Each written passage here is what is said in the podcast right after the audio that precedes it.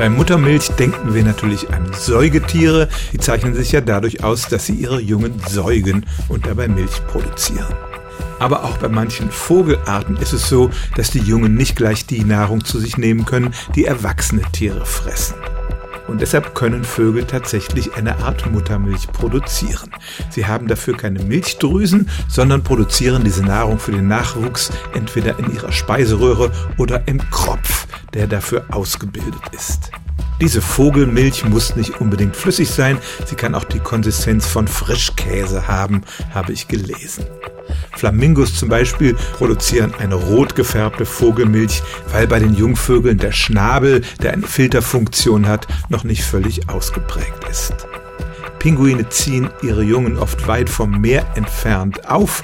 Da gibt es keine frischen Fische und deshalb produzieren die Väter diese Milch, während die Mutter auf der Jagd ist. Bei Tauben können beide Eltern diesen nahrhaften Saft produzieren.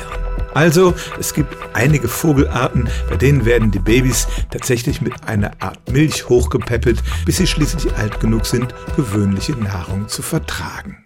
Stellen auch Sie Ihre alltäglichste Frage unter stimmt's at radio1.de.